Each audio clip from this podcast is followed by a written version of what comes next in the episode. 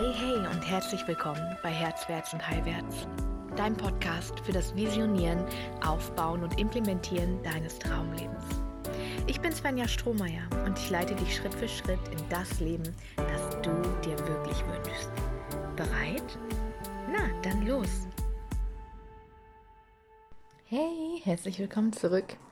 Jetzt habe ich dich lange warten lassen auf die zweite Folge in dem beziehungsorientiert, distanzorientiert Bereich. Wenn du im Hintergrund trappeln hörst, ist es wie immer einer meiner Hunde. Wir haben über den ängstlichen, bindungsorientierten Typen schon gesprochen. Vielleicht hast du dich da wiedergefunden oder du hast deinen Partner, deine Partnerin dort wiedergefunden. Und jetzt ist mir genauso wichtig, nochmal über die äh, distanzorientierten zu sprechen, die ja ungefähr 25 Prozent unserer Bevölkerung ausmachen und die wir bindungsorientierten oder ängstlichen Menschen ja gerne verantwortlich machen für unseren Schmerz, für alles, was nicht läuft in der Beziehung. Wenn wir Nähe wollen und wir kriegen sie nicht, dann ist er, und ich sage jetzt mal er, weil ich aus meiner Sicht spreche, dann ist er schuld daran. Ich weiß nicht, wie vielen Menschen ich in meinem Leben schon vorgeworfen habe, dass sie keine Nähe zulassen können, dass sie mich nicht an sich ranlassen, ähm, dass sie ja eigentlich nicht zu geben haben, dass es nie genug ist, was sie geben und so weiter und so weiter, dass sie mich nicht behandeln, wie ich es brauche, bla bla bla. Ähm, der distanzorientierte Typ ist auch der vermeidende Typ. Und der vermeidende Typ, und das ist die große Krux, und deswegen würde ich, glaube ich, genauso wenig in dem Körper von dem distanzorientierten oder vermeidenden stecken, wie ich in äh, meinem ängstlichen stecke. Beide haben ihre massiven Herausforderungen äh, und ihr ganz eigenes Protestverhalten. Da reden wir heute drüber. Ähm, was einfach das permanente Paradoxon ist. Für Paradoxon? Paradoxon? Ich weiß es nicht. Tja, die Lehrerzeit ist so lange her. Ähm, was jedenfalls immer paradox ist, ist, die Tatsache, dass diese Menschen sich genauso Nähe wünschen wie alle anderen und immer wieder vor der Nähe weglaufen. Wir nennen die distanzorientierten Menschen ja auch die vermeidenden Typen. Das heißt, der schafft es immer wieder, gerade wenn Nähe entstanden ist oder neue Nähe entstanden ist, gerade dann wieder Distanz herzustellen. Einfach dadurch, dass er sich ein paar Tage nicht meldet, dadurch, dass er genau weiß, welche Trigger er oder welche Knöpfe er drücken muss. Ähm, ja, damit Abstand, damit Luft, damit Raum reinkommt in die Beziehung. Er mag sich das vielleicht gerne als gesund erklären im Sinne von, es ist ganz gut danach auch mal wieder zu sich zu kommen, auch mal wieder runterzukommen, während es eigentlich ein einziger Vermeidungsmechanismus ist. Und da ist es genauso wie bei den Ängstlichen so wichtig, dass du hinschaust bei dir, und merkst, mh, hm, dieses Verhalten hier gerade kommt aus, kommt von einem guten Punkt, ja. Ich habe das Gefühl, ich möchte zu mir finden, also es ist ein Hinzu, ähm, versus ähm, ich fühle mich nicht gut mit diesem Grad an Nähe. Äh, ich fühle mich unwohl und ich melde mich jetzt einfach ein paar Tage nicht. Oder ich verschwinde einfach mal für eine gewisse Zeit und lasse mir dann bestimmt nicht vorwerfen, dass ich mich hätte melden sollen. So. Ähm, wir haben ja in der letzten Folge schon darüber geredet, ähm, dass es ein unglaublicher Schmerz und eine unglaubliche Panik und Angst auslöst bei dem ängstlichen, bindungsorientierten Partner, wenn der distanzorientierte Partner ähm, beziehungsweise vermeidende Partner ähm, ja, einfach verschwindet, von der Bildfläche verschwindet. Denn das bedeutet, dass das Protestverhalten des bindungsorientierten Partners angeht, nämlich ich muss Nähe herstellen. Ja, dann schreiben wir eine Nachricht, hey, wie geht's dir? Wir schützen Interesse vor. Was wir aber eigentlich wollen ist, ja, Kontakt haben, Nähe haben, bitte gib mir. Das ist wie eine Sucht, kann sich das anfühlen. Ich kenne das aus meinen schlimmsten Zeiten, 2019, 2020. 14 oder 13 hatte ich das ganz arg. Ähm, es fühlt sich an wie eine Sucht, dieses permanent aufs Handy gucken, totaler Sklave sein. Dann merken, wie schlecht es mir geht und dann äh, auf Teufel komm raus, mich irgendwie ablenken zu wollen, mir irgendwie Selbstbeschäftigung zu suchen, nur um ihn nicht verantwortlich zu machen, mich glücklich zu machen, während ich ihm innerlich vorwerfe, dass er genau das tut, weil könnte er ja machen. Ja, warum muss er mich auf Distanz halten? Ähm, das weiß er tatsächlich auch nicht so genau. Und das ist eine Sache, die mir immer klarer wird im Laufe dieser Arbeit. dass die Menschen, die am meisten unter ihrer Distanzorientierung leiden, distanzorientierte Menschen selbst sind, während sie immer wieder bindungsorientierte Menschen arg verletzen. Was sie auch als allerletztes wollen, ja, und was distanzorientierte Menschen dadurch lernen, ist ein unglaublicher Schmerz, der da besagt, du machst andere Menschen nur unglücklich und du verstehst nicht warum, also schütze andere Menschen vor dir. Ja, und dann können wir bindungsorientierten Menschen dann als der Retter auftreten und sagen, nein, wir zusammen, wir schaffen das. Ähm, ja, und wir tappen wieder in genau die gleichen Muster hinein. Das macht man zwei, drei, vier, fünf Mal und dann wendet man sich von der Liebe ab, weil man immer wieder in der gleichen Sackgasse steckt, weil Gegensätze ziehen sich an. Hier finden wir Polarität. Äh, bindungsorientierte Menschen ziehen immer wieder distanzorientierte Menschen an, um im Nachhinein ihr Trauma wieder zu heilen, um es wieder gut zu machen. Da sie das nicht wissen, da es meistens unbewusstes Wissen ist, passiert das gleiche Drama wieder, spielt sich auf einer anderen Bühne, auf einer anderen Bühne ab, mit einem anderen Menschen, aber es passiert immer wieder das Gleiche. Der bindungsorientierte Mensch kann nicht genug kriegen und der distanzorientierte Mensch hat das Gefühl, er hat nichts zu geben.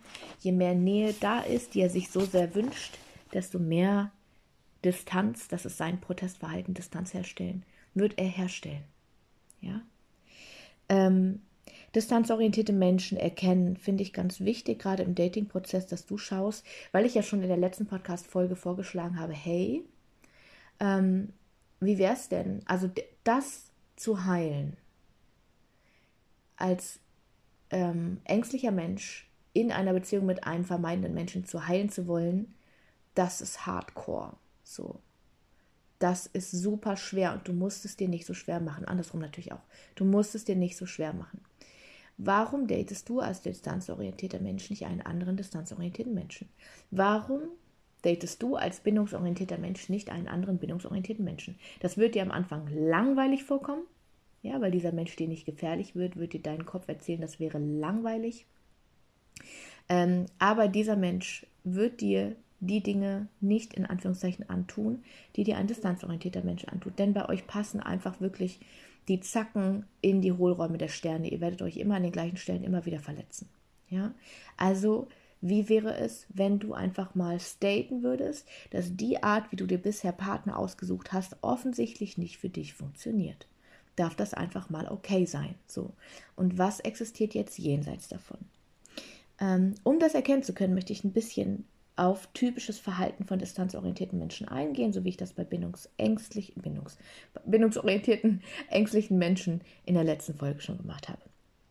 Zum Beispiel sagen dir distanzorientierte Menschen nie, was sie wirklich wollen und was sie nicht wollen. Das heißt, da ist immer so ein unterschwelliges Versprechen von Nähe, ein unterschwelliges Versprechen von Beziehung. Ja, du bist hier immer willkommen. Du kannst jederzeit, jederzeit vorbeikommen. Du kannst immer anrufen. Und wenn du dann anrufst, weil du es doch über dich bringst, bedürftig zu sein und das zu zeigen, und wenn du dann anrufst und er ruft drei Tage nicht zurück, so, dann matchen seine Worte nicht seinen Taten. Und das ist auch etwas, was ich hier gerne anbringen möchte, was du für dein Datingleben sofort adaptieren und lernen darfst, ist die Tatsache, dass du bitte dein Bild, das du von ihm hast, nicht auf seinen Worten aufbaust, nicht auf deinen Hoffnungen, nicht auf dem, was er darstellt oder erzählt von sich, sondern anhand seiner Taten.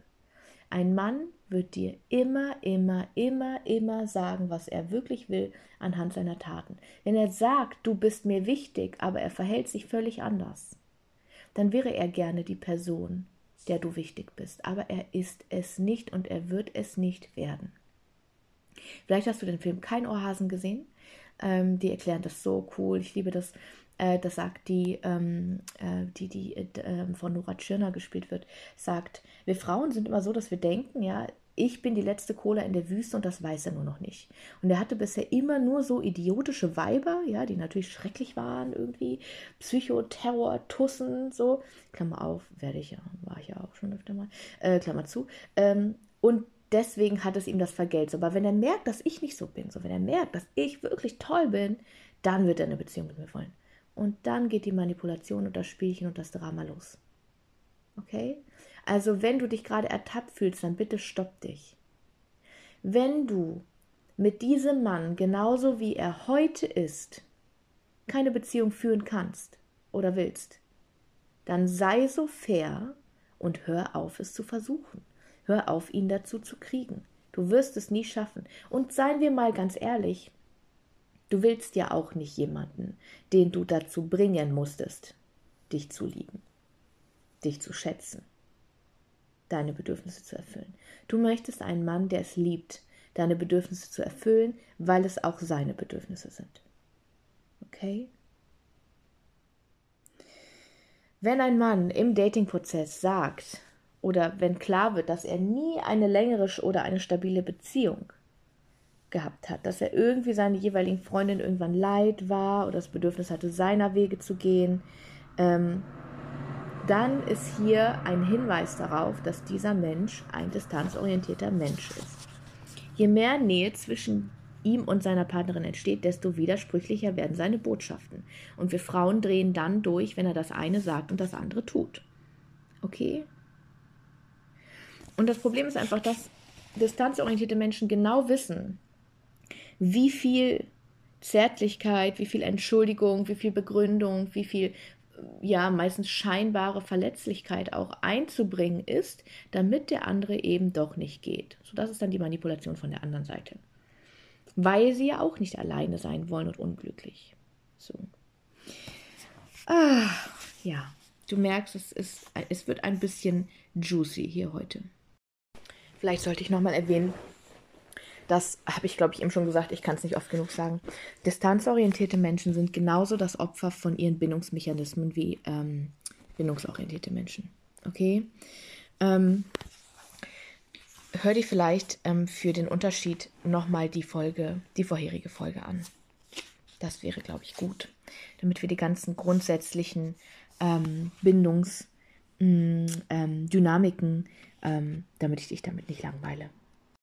Distanzorientierte Menschen ähm, haben zum Beispiel, fahren einen ganz krassen Konfrontationskurs. Ja? Die fangen ganz schnell an zu mäkeln. Dann zu äh, Dinge zu finden am Partner, die ihnen nicht mehr gefallen. So. Äh, distanzorientierte Menschen haben oft eine riesige Liste von Red Flags, so die sie am anderen Geschlecht nicht ausstehen können und nicht tolerieren werden. Ähm, und das macht natürlich jeden Fortschritt in der Beziehung auch zunichte, dieses Herummäkeln, ja, weil das jedes Mal verletzt und jedes Mal Distanz erschafft. Distanzorientierte Menschen haben enorme Schwierigkeiten, damit ich liebe dich zu sagen. Ja, weil je mehr Nähe entsteht, desto panischer werden sie. Ähm, ich möchte noch ein paar Infos dir mitgeben, wie du ähm, distanzorientierte Beziehungstypen erkennst. Zum Beispiel ähm, ist es ganz typisch für vermeidende, also distanzorientierte Menschen, ähm, dass sie nach einer Trennung super schnell wieder auf die Beine kommen. Ja, dass sie sich schütteln wie so ein Hund und sagen, okay, war einfach nicht der richtige Partner, äh, machen wir nochmal. So, ja, gucken wir dieses nächstes Mal, aber ist es dann die Person. Ähm, es ist auch schwierig für diese Menschen, den Partner emotional zu unterstützen, wenn sie deprimiert sind. Ähm, es ist diesen Menschen ihre Unabhängigkeit wichtiger als ihre Beziehungen. Mm, sie reden generell weniger über Gefühle, konfrontieren sich gerne selbst nicht unbedingt damit und sind oft super wenig selbstreflektiert, sonst würde ihnen das klar werden, dass diese Mechanismen reinkicken. Ja? Ähm, Abhängigkeit von einer anderen Person macht diesen Menschen Angst. Und auch zum Thema Co-Abhängigkeit und diesem Mythos habe ich in der letzten Folge ganz viel gesagt. Ähm, diese Menschen teilen sich selbst und ihre Bedürfnisse selten mit und sie fühlen sie oft selbst gar nicht. Ähm, oft ist es auch so, dass sie gelegentlichen Sex mit, mit unverbindlichen Partnern, also ähm, ohne Nähe, dem vertrauten Sex mit einem Partner vorziehen. Ähm, sie werden nervös, wenn der Partner den nächsten Schritt, also die nächste Ebene, gerade auch im Datingprozess, die nächste Ebene ähm, vorschlägt oder betreten will und sie selbst sich nicht bereit dafür fühlen. Ähm, wenn es Konflikte gibt, neigen sie dazu, impulsiv zu sein, das Ganze kaputt zu machen, direkt alles zu hinterfragen, alles hinwerfen zu wollen. Mm, sie stellen dann einfach die ganze Beziehung in Frage. Und das ist natürlich super schrecklich für einen ängstlichen Partner, ähm, der sofort aufhört, dann zu diskutieren ähm, und einfach nur noch versucht, Harmonie herzustellen, weil er ja, sich lebensbedroht fühlt, weil ihm die Nähe entzogen wird. Ähm, für distanzorientierte Menschen fühlt es sich oft so an, dass ihre Partner mehr Nähe zu ihnen herstellen, als ihnen lieb ist. Die sagen dann, ich möchte es langsam unverbindlich angehen lassen, über Monate. ähm, genau. Das Schlimmste für distanzorientierte Menschen ist das Gefühl, dass andere von ihnen abhängig sind. Dass sie für andere sorgen müssen, auf andere Rücksicht nehmen müssen, andere Menschen vielleicht auch mal voranstellen müssen vor ähm, sich selbst oder die, die, das anzuerkennen, dass das Bedürfnis einer anderen Person genauso wichtig ist wie mein eigenes, das fühlt sich schlimm an für einen distanzorientierten Mensch. Was sich auch gut anfühlt für Distanzorientierte, ist, ähm, wenn sie merken, dass jemand, der sie interessiert, gleichzeitig auch andere Menschen datet, ähm, weil er dann keine Exklusivbeziehung mit dir möchte. Ähm, im Gegensatz zu zum Beispiel bindungsorientierten Menschen, die ist total deprimiert. Ja, das ist ein schreckliches Gefühl. ähm, wenn du jemanden gedatet hast und es total schön war am Anfang und plötzlich schleicht sich so eine Kühle ein. Ähm, du weißt nicht, was passiert ist, du fängst an zu analysieren als bindungsorientierter Partner, was du falsch gemacht haben könntest oder was, ähm, was jetzt gerade passiert und du wirst unsicher und ängstlich. Ähm, das ist meistens Distanzverhalten, mit dem wir uns konfrontiert sehen.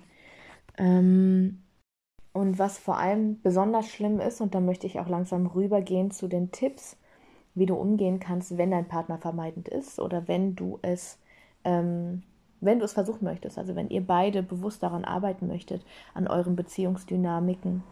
Ähm, das Schlimmste, was du einem distanzorientierten Menschen antun kannst, ist zu versuchen, ihn zu kontrollieren, ihm Regeln aufzuerlegen, ähm, fordernder und fordernder und fordernder zu sein. Damit wirst du einen vermeidenden Partner definitiv loswerden. alles, was du an Freiheit wegnehmen möchtest, alles, wo du exklusives Recht haben möchtest, wird ein Zugeständnis von deinem Partner sein. Ja, das heißt, wenn du ein bindungsorientierter Mensch bist und du möchtest mit einem vermeidenden Partner leben, dann ist es wichtig, dass du deinem Partner immer wieder ganz klar machst, immer wieder ähm, auch lebst und für dich gehst, dass du die erste Person bist, die dich glücklich macht und dass du gleichzeitig auch möchtest, dass er dich glücklich macht, okay? Also du musst nicht völlig fallen in dieses andere Extrem von ich bin die einzige Person, die mich glücklich machen kann.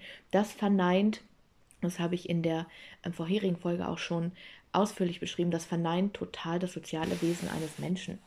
Ähm, denn wir lieben es, von anderen glücklich gemacht zu werden. Ja, das ist echte Nähe und das ist natürlich auch Verletzbarkeit. Da kann es richtig zwiebeln dann. Ja, also mach deinem Partner klar, er ist nicht dafür verantwortlich, dich glücklich zu machen, aber du liebst es, wenn er dich glücklich macht. Okay?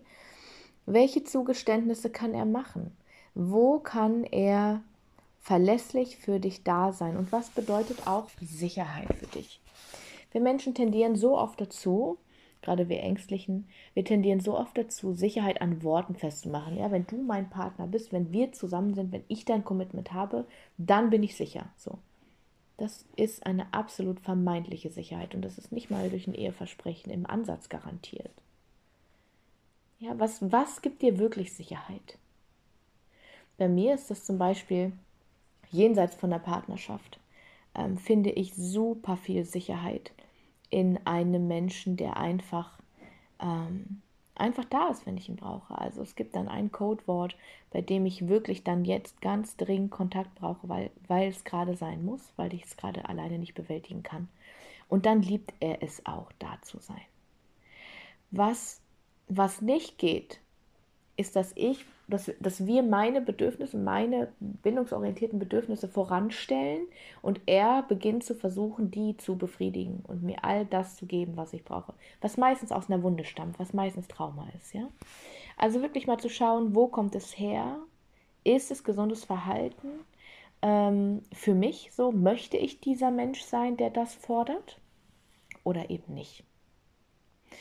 Und ähm, für den Und auch wirklich immer zu gucken, und da komme ich wieder an den Anfang auch zurück, tut mir das gut? Also möchte ich das hier auf mich nehmen, denn es wird zwiebeln immer wieder.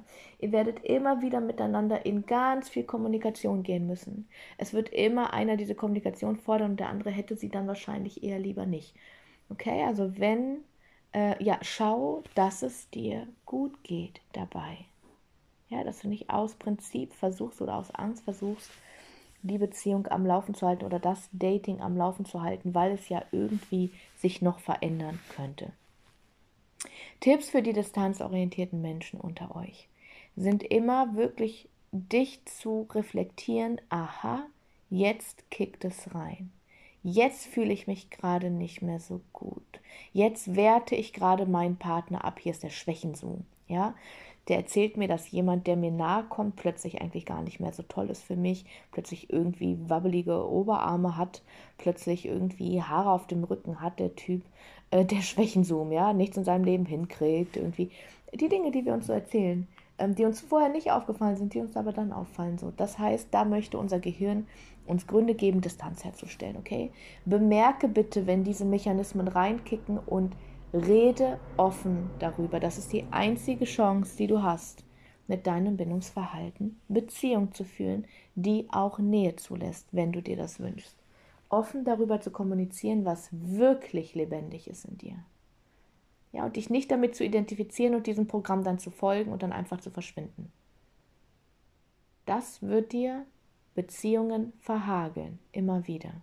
Was aber funktioniert, ist zu sagen, ey, ähm, ich weiß, du hast mich angerufen, und ich habe so ein mulmiges Gefühl dabei, dich zurückzurufen. Ich möchte, ich möchte, ich weiß, dass du das brauchst und ich weiß, dass es dich verletzt, wenn ich es nicht mache und ich will dich nicht verletzen. Aber ich will dich auch nicht zurückrufen. Es ist so ein Widerstand in mir dagegen. Okay? Damit kann man arbeiten. Das ist wirklich deine Wahrheit in diesem Moment und die ist immer richtig. Du kannst nichts für dein Bindungsverhalten, du bist nicht schuld daran und du bist nicht falsch damit. Du musst wissen, wie du damit umgehst.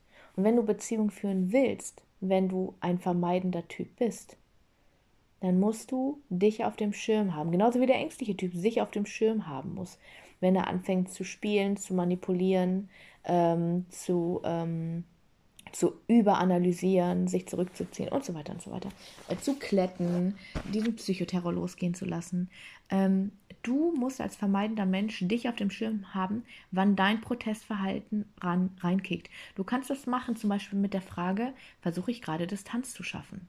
Wenn die Antwort ja ist, einfach mal außeratmen und zu erkennen, okay, ja, ich habe Angst. Ich habe Angst. Okay? Mm, was, was ich ganz spannend finde, immer wieder auch, und das sind jetzt meine persönlichen Erfahrungen, ähm, so in dem Feld von Beziehung, ist, dass mh, mm, vermeidende Typen immer eher ein Thema haben mit Angst vor und ängstliche Typen immer eher ein Thema haben mit Schmerz. Schmerz durch Verletzung. Ja, also verletzt zu werden. Und bei Distanzorientierten ist es eher, dass ich verletze andere und das will ich nicht. Ja. Genau. Es ist ein Spielfeld. Es ist, ähm, ja, es ist einfach letztendlich die Grundlage für alles, was wir uns wünschen. Für alles, was wir brauchen. Und ich möchte auch noch mal voll gerne erwähnen, dass einer von vier Menschen innerhalb von drei bis fünf Jahren sein Beziehungsverhalten verändern kann. Äh, oder verändert, ganz faktisch verändert. Verändern können, tun wir das alle, wenn wir bewusst damit umgehen. Mm, wenn wir uns Begleitung holen, wenn wir einen bewussten Partner haben, mit dem wir da reingehen können, mit dem wir das heilen können, dann kann jede und jeder von uns ein sicherer Bindungstyp werden. Okay? Und natürlich ist die Chance, das zu werden, am größten, wenn du ebenfalls jemanden findest, der sicher mit dir in Beziehung geht. Ja? Dann ist es am einfachsten und darf das Leben einfach einfacher werden für dich? Oder musst du dir immer die volle Dröhnung geben? Dieser Frage möchte ich gerne schließen heute. Genau. Du wirst von mir in diesem Podcast in den folgenden kommenden ähm, Wochen viel mehr zu dem Thema Beziehung, Verbindung, ähm, das ist so meine zweite Staffel, wirst du bekommen für den Rest dieses Jahres.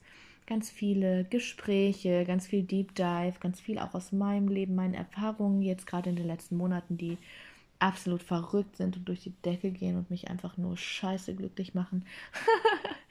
ähm, ja, da kommt noch viel.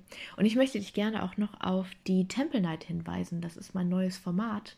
Ähm, am 20.09.22 ist das das erste Mal. Kannst auf meiner Homepage www.svenjastrohmeier.com findest du Infos zur Temple Night. Das findet online statt. Und es geht darum, dass das Feminin dem Maskulin, also die Frau dem Mann und umgekehrt, begegnet und Einheit mit dem Universum und dem Gegenüber herstellt. Das sind tantrische Praktiken, die wir da praktizieren praktizieren. Und ähm, ja, wenn du Lust hast, es passen immer maximal 100 Leute in meinen Raum, lass ich dazu und äh, ja, erfahrungsgemäß ähm, sind sie schnell ausgebucht. Das heißt, wenn du ja in deine Wunden reingehen möchtest, wenn du mit einer anderen Person in einem Safe Space ähm, heilen möchtest, dir selbst begegnen möchtest, der anderen Person begegnen möchtest, dann bist du mega willkommen in diesem neuen Format. Genau. Ja, wir hören uns bald wieder. Ich hoffe, ich konnte dir auch heute wieder ein Beitrag sein und ich wünsche dir einen wundervollen Tag. Hab's ganz gut. Bis bald. Ich hoffe, ich konnte dir auch mit dieser Folge so richtig beitragen. Vergiss nicht, du hast alles gehört, vertrau dir, du hast alles mitgenommen, was du jetzt gerade brauchst und was wichtig für dich ist. Wenn du tiefer in meine Arbeit eintauchen möchtest, dann kannst du das jederzeit kostenlos tun. Auf meiner Website www.svenjastrohmeier.com findest du zahlreiche kostenlose Kurse, wie zum Beispiel Lebe deine Göttin, eine Intensivwoche, um deine Weiblichkeit zu heilen. Oder den kosmischen Honig, der deine Beziehung zu Fülle und Reichtum auf den Kopf stellt und der dir allen Reichtum des Universums zugänglich macht. Oder den Schattentanz, der dir zeigt, dass du eigentlich schon den ganzen Tag manifestierst und wie du wirklich lernst zu manifestieren. Oder auch das heile Herz, das dir beibringt, wie du deine Schuld und Scham überwindest und wirkliche Nähe und tiefe Beziehung zulassen kannst. Du findest auf der Website auch meine Herzwärts- und Heilwärts Coaching Akademie und auch das Herzwärts- und Heilwärts Wirken Unternehmernetzwerk, in dem ich dir zeige, wie du dir ein erfolgreiches Business aufbaust. Und so vieles mehr findest du auch auf der Website. Komm einfach so gerne in meine Community Herzwärts und Heilwärts auf Facebook oder folge mir auf Instagram herzwärts unterstrich und unterstrich heilwärts und werde einfach Teil unseres Tribes. Wir freuen uns so sehr auf dich. Bis ganz bald, deine Svenja.